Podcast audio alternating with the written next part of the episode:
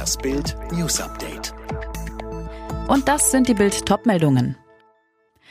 Armin Laschet hat gesiegt, Markus Söder freut sich über den Wahlausgang, Jens Spahn wird von seiner eigenen Partei abgewatscht und Friedrich Merz scheitert mit einem vergifteten Angebot.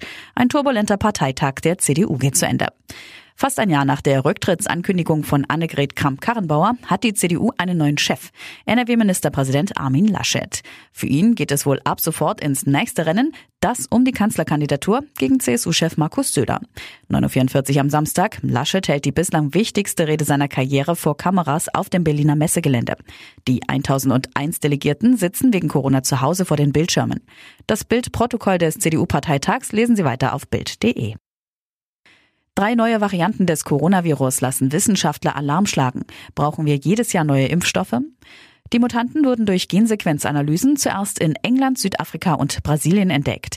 Die beiden erstgenannten wurden mittlerweile auch in Deutschland nachgewiesen. Das Problem, die Mutanten sind nach ersten Indizien etwa 50 Prozent ansteckender als die bisherigen Viren. Das sind Weckrufe, genau zu beobachten, wie sich das Virus verbreitet und die Infektionszahlen gering zu halten. Denn je mehr Viren im Umlauf sind, desto wahrscheinlicher sind neue Mutationen. Das sagt der Wiener Infektionsforscher Andreas Bergthaler.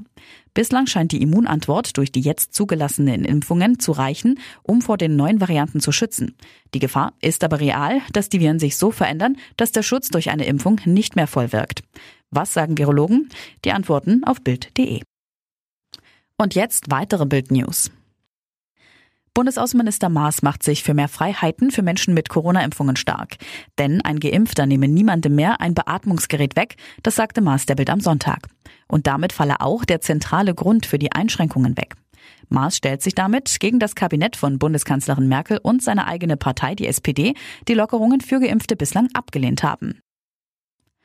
Fünf Monate nach dem Giftanschlag kehrt Kreml-Kritiker Nawalny zurück nach Russland.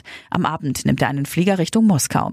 Mehr von Fabian Hoffmann. In seiner Heimat droht ihm die sofortige Festnahme. Er steht wegen Verstößen gegen Bewährungsauflagen auf einer Fahndungsliste. Außerdem wird gegen den 44-Jährigen ermittelt, weil er angeblich Spendengelder veruntreut haben soll. Im August war ein Giftanschlag auf Nawalny verübt worden, offenbar mit dem Nervengift Novichok. Er wirft dem russischen Geheimdienst vor, hinter dem Anschlag zu stecken. Die russische Regierung bestreitet das. Die Proteste gegen das geplante Sicherheitsgesetz in Frankreich reißen nicht ab. Landesweit gingen am Samstag erneut tausende Menschen gegen das Vorhaben der Regierung auf die Straße. Die Regierung von Präsident Macron will mit dem geplanten Gesetz die Polizei besser vor persönlichen Angriffen schützen. Kritiker sehen die Pressefreiheit bedroht und fürchten einen Freifahrtsschein für gewalttätige Polizisten. Im Abendspiel der Fußball-Bundesliga hat es keinen Sieger gegeben. Stuttgart und Gladbach trennten sich 2 zu 2. Die weiteren Ergebnisse Wolfsburg-Leipzig 2 zu 2, Dortmund-Mainz 1 zu 1, Bremen-Augsburg 2 zu 0, Köln-Hertha 0 zu 0 und Hoffenheim-Bielefeld ebenfalls 0 zu 0. Alle weiteren News und die neuesten Entwicklungen zu den Top-Themen gibt es jetzt und rund um die Uhr online auf Bild.de.